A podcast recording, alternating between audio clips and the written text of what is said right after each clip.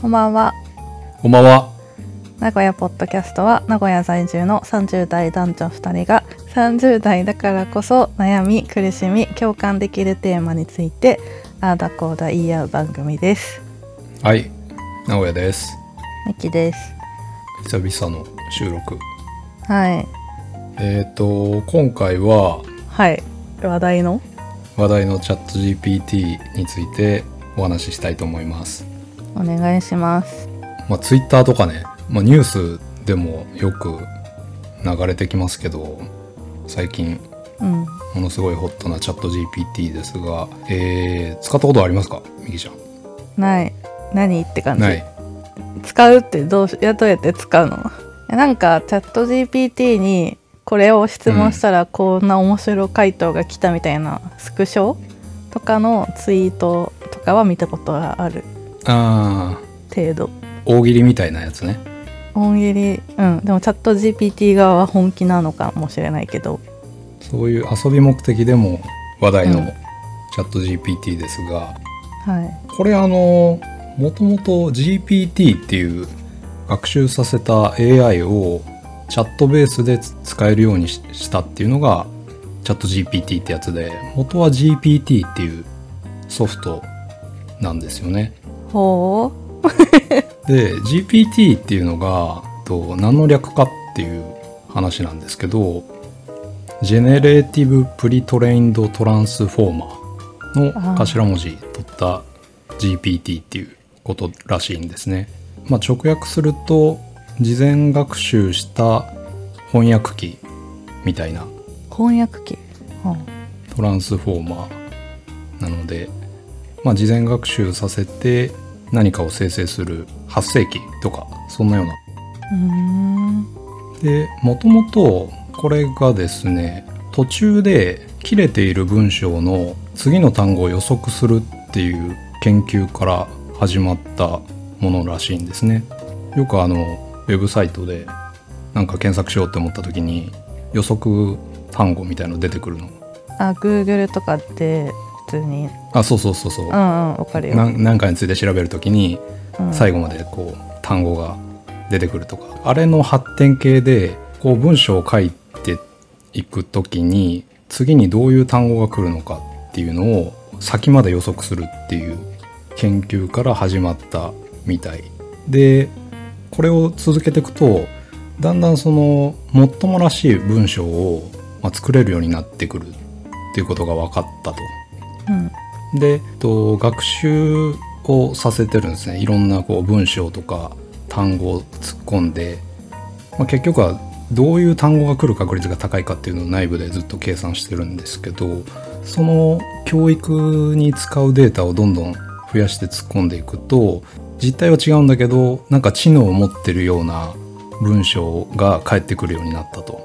うん。実際この文脈とか、えー文章の意味を理解してるわけではないんだけど誰かが書いたテキストとか、えー文章を大量に学習してるのでまあそれらしい誰かのふりをして文章を作るっていうのが得意なモノマネ名人みたいなものがだんだん出来上がってきたと。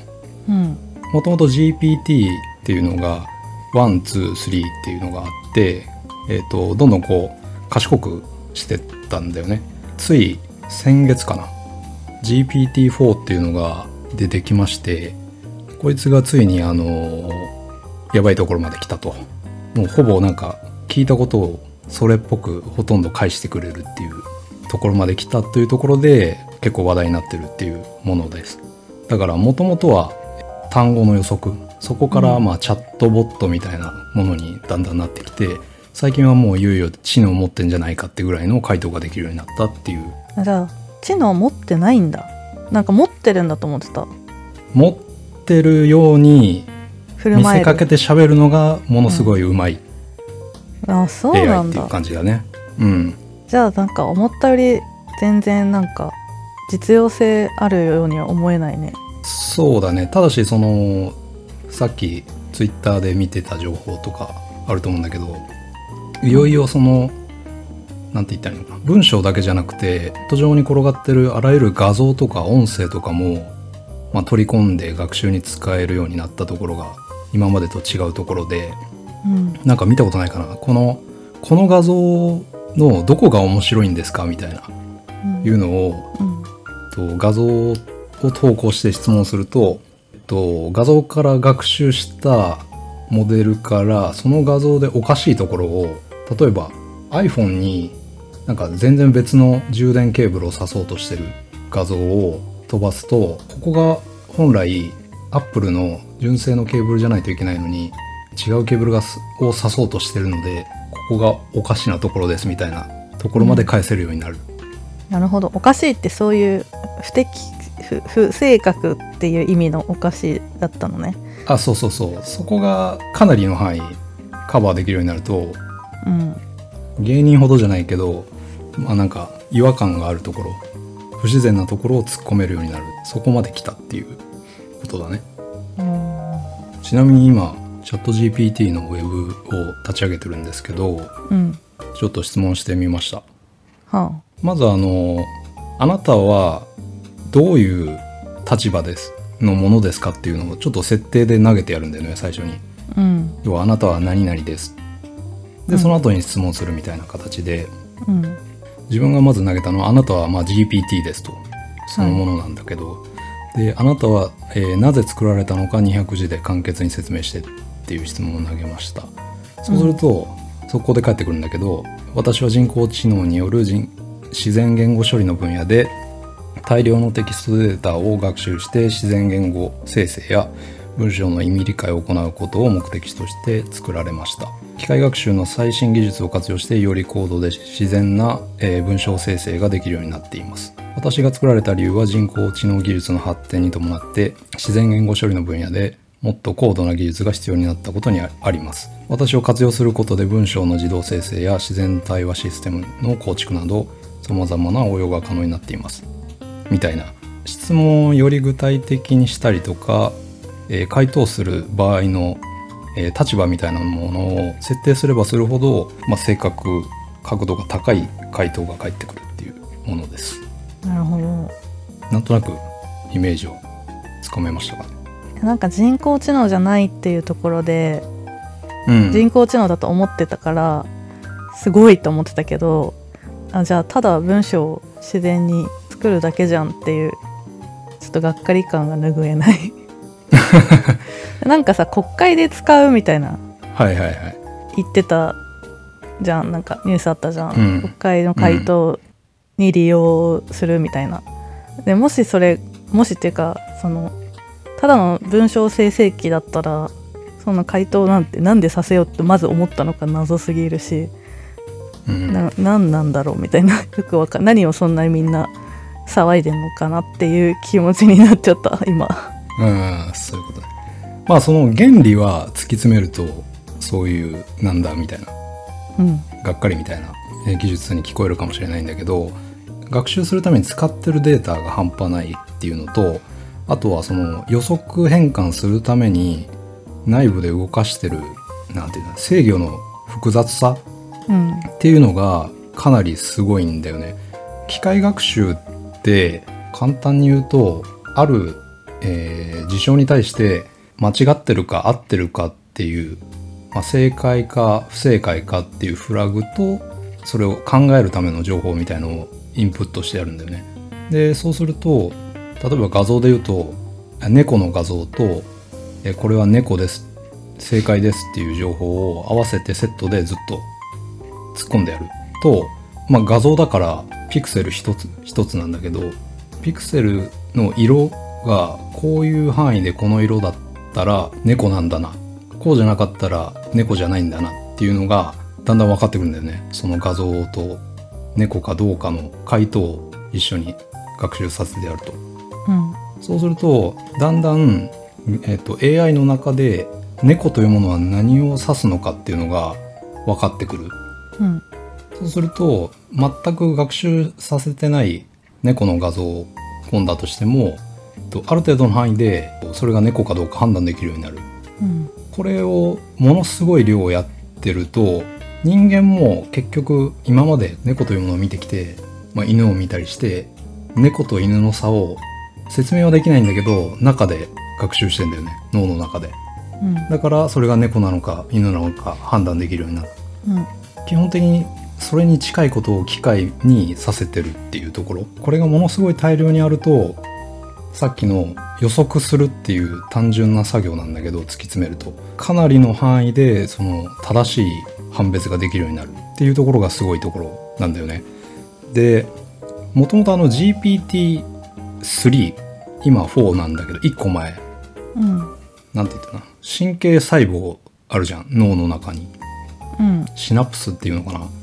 要は電気信号これとこれが来たら発火してその情報を伝えるか伝えないか判断するみたいなスイッチみたいなのが脳の中にいっぱいあるんだけどそのスイッチの数みたいなものが GPT-3 はいろいろこれあの情報があるので正確かわかんないけど1800億ぐらいあるんだよねそれがどうなのか判断する細かい調整スイッチみたいなものうんこれが1800億あったんだけど GPT-4 はこれがあの100兆個ぐらいスイッチがあるんだよね。でこれはほぼ人間の脳の中のそのスイッチの数と等しいかもっと多いかぐらいなんだよね。人がこれは何なのかっていう判断するために使ってる情報とか条件とほぼ同様の仕組みを機械の中で構築できてある分野に対しては人間よりもっと正確なレベルでその判別とかができるようになってきたっていうスイッチの数がものすごいいうところが今回すごい話題になってる肝になる部分。なんか凄さが多分全然理解できてないこの私の知能が低いばかりに。なんか俺の説明は悪いかもしれないんだけどいや多分すごいすごいんだと思うんだけどそれがじゃあうんどう役に立つのとかっていうところが全然わかんないから、うんうんうんそうですかとしか思えなくて。例えばこれあのもう GPT じゃなくて機械学習の話になっちゃうかもしれないんだけどうんなんだレントゲンの写真とか。うん。とこの部分になんか腫瘍がありますねっていうのを大量に学習して下手な医師よりも正確にそのどこに悪さがあるかみたいのをレントゲンから捉えられるとか。うんうん。これはすごくない？それはすごい。ただそチャット GPT とは違うじゃん。チャット GPT の凄さでいくと例えばこのまずチャット GPT を学習させるためにあのいろんなデータを突っ込んでんだよね。このソフトを作った会社が。なんだけど使う時にもさっきあの「あなたは何々です」とかうん。質問を細かく投げるともっと正確な回答が出るよっていう話をしたと思うんだけどうん。回答させる前にあのプラスアルファでどんどん情報を突っ込めるんだよね。うんこれが会社で使えるようになったとするじゃん。うん。そうすると,、えー、と会社の中で実施されたあらゆるウェブ会議とか議事録とか資料とかを全部読み込んだ上でその情報をベースにこう質問に回答できるようになったとするじゃんね。うん。そうするととウェブ会議も音声から言語文字書き起こしして取り込んだとすると AI 秘書みたいなものができるイメージうん会社の中で行われたあらゆる会議を全て把握してるっていうのかな。そうすると、会社のことを全従業員よりも知ってる AI 秘書ができる。うん。一番会社を理解してるのがこの AI になっちゃうんだよね。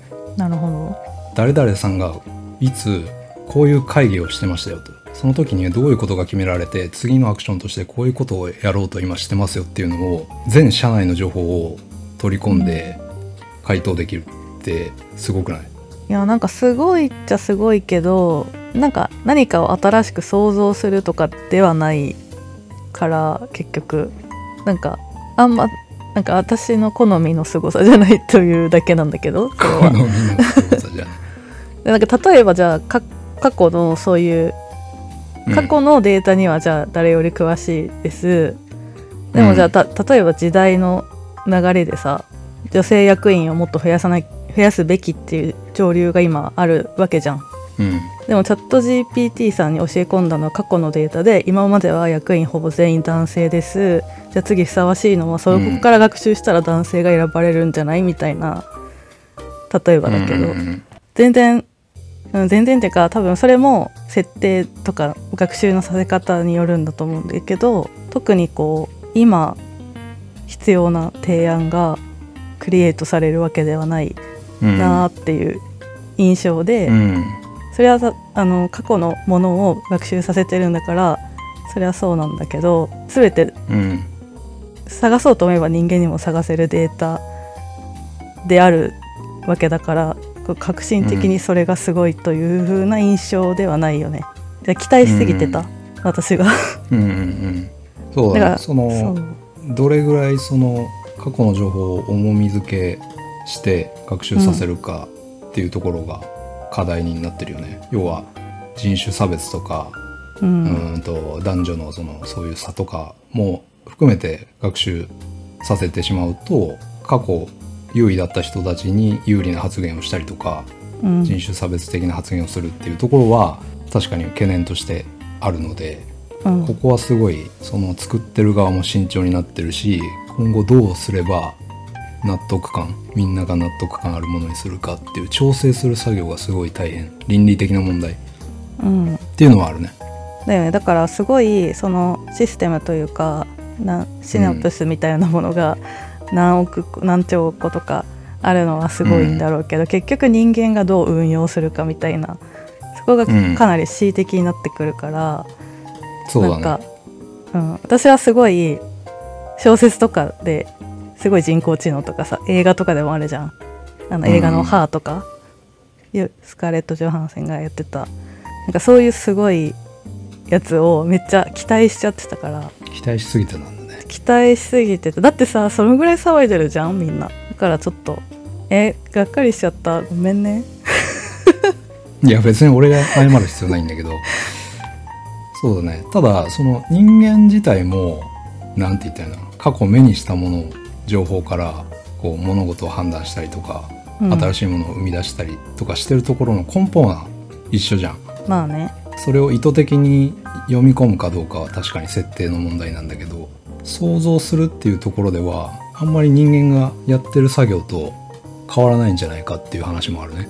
そういう風な運用ができることを願っていますだからチャット GPT じゃないんだけどそのなんだ画像版というかうん。あの Stable Diffusion とか DALL-E なんちゃらとかうんそのなん絵を描くソフトうん。があるんだよね。こういうお題でこういうタッチでうん。何々を描いてみたいなのを描くとそういう絵が生み出されるんだけどうん。そこは何て言ったらいいのかな。さっき否定されてたクリエイティブの部分。うん。本当にあのランダムでこう生成してるじゃんねなので人間が思いつかなかったこう絵が生まれてくる。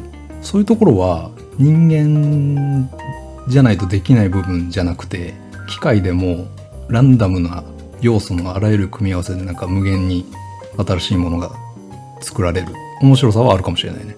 画像とか動画とか。なるほど。なんかそういう系の話だったら結構バイリンガルニュースで過去にもいろいろ取り上げられてるのをうん聞いてきてるからそれはすごいと思う、まあ一方でその読み込ませる元となったデータのうん。著作権者にとっては、まあ、問題だよねとかっていうのはあるけどね。そのそうだね、でもなんか印象として絵とかそういう芸術とかうん。文学とかってさ、やっぱ人間が作ったものだっていうので感動するところあるくない？いやそれは多分私が古い人間になりつつあるからそう思ってるだけだけど、そこはなんかあれだね。亡くなった坂本龍一も言ってたね。えそうなの？人間の楽しみの部分まで機械で代替してどうするんだみたいな。ちょっと違う話かな。まあそうかもしれない。なんか今私の部屋に飾ってある絵がゴッホだから、うん。ゴッホの絵を例えば見てこの絵だけがそのなんていうのタその絵のタッチとか構図とかうん。まあ、描かれてる物体とか色使いとかだけですごいって思ってるかっていうとそうじゃないじゃん。そのうん。背景を知っててうん。あすごいっていうのがより、まあ、絵自体そのものも素晴らしいんだけどドラマがあるから余計頭なんていうの心にくる部分があるけどそれじゃあ絵がうん。ゴッホの絵とか、まあ、モネとか何でもいいけど学習してそれっぽいのを作ったのを見てじゃあそれすごい綺麗なんだけどここにどんな思いがあるのとかってないじゃん、思いは。だからどうなんだろうね。すごいけどけどみたいな。うん。作品みたいな分野だと確かに感動がないかもしれないね。見分けはつかないかもしれないけど、どっちが作ったか隠されて。うん判断はできないレベルまで多分来るんだろうけど感動はないかもしれない。まあでもその作家自体をサポートする道具みたいな使われ方かな。どっちかっていうとあこういうものをそうだね。作りたいか。らパパッと下書きとかイメージを提案してくれるみたいなそういう使い方にはいいかもしれない。まあねそれまあクリエイティブと呼んでいいのかもわかんないけど。今言おうとしたのは私はそのそれっぽい絵を作ってさらに作者のドラマも作ってくださいって 言っとけばまあいいかもしれないね。うん。私もだって実際ゴッホの人生をつぶさにその場で見てきた人なわけじゃないからさ語られてるゴッホのドラマとゴッホが描いた絵をガッチャンコして処理してるだけとは言えるよ。うんうんなるほど。うんだから人格みたいなものもなんとなくこう再現できてるように見える要はうん。過去の文文章のなんかニュアンスとか言ってたこととか全部突っ込むと AI ひろゆきとかなんか聞いたことない？ああるかも。ひろゆきの発言を全部突っ込むとなんか質問した時にそれっぽく返すみたいなところで、まあ、本人とは違うんだけどなんかその過去の発言とか作品がずっと残って死んだ後でもなんかそれっぽくなんか勝手に振る舞うみたいなものも今後できてくるっていうのがなんか書いてあった、なるほど。まあ、それがいいのかどうかは置いといてね。うん。そうだな。そういうクリエイティブ面ではまあ必要なのか疑問だよね本当に。その画像のその正誤判断。でうん。花の直也くんが話してた時に思ったのがなんかひよこのオスメス見分けるのとかやらせればいいんじゃないと思った、うん。でもそれしか思いつかないけど最近あるらしいよそのまあチャット GPT ではないけど、うん。あ豚を iPhone のカメラで捉えると、うん。なんか体重予測でこいつは何キロ予測が出たりとか。そうだ。それはもう体重計に載せればいいんじゃないかなと思うけどね。ただその過去学習させたそのカメラとの距離で豚のサイズとかも分かるわけじゃんね。そういうとこから大体ほぼほぼイコールな体重予測をするっていうなんか使えるんだろうね家畜系の仕事で体重管理とかなんかこいつ極端に痩せてるなとか。なるほど。あとはそのダラダラしたウェブ会議を全部文字起こししてさっと要約して次のアクションは何だったのかまとめてっていうと全部返してくれるから、うん。なんかそういう要約系にはすごい使えるよね。結局その会議とか話し合いの要点は何だったのか結論は何だったのかっていうのをすごい簡潔にまとめてくれる。ここはすごい得意な分野なのでこういうところは結構実用的に使えるかなと。でもそんな時間を無駄にする前にチャット GPT に会議仕切らせればいいんじゃない？そうだね。だからさっき言ってた AI 秘書みたいのが例えばいたとしたら、うん。うん、ともう過去そういう議論がされてます。こういう結論が出てますとか教えてくれたりとか、なるほどね。そういう使い方ではすごい今後汎用性があるからいろんな会社からに組み込まれていくものだと思ってます。なるほど。名古屋ポッドキャストではポッドキャストのほかツイッターをやっています。ツイッターアカウントはアットマーク NGO アンダーバー PO そちらももしよかったらフォローしていただけると幸いです。ひらがなでハッシュタグなごぽでつぶやいてもらえるとさらに嬉しいです。です。終わります。さよなら。さよなら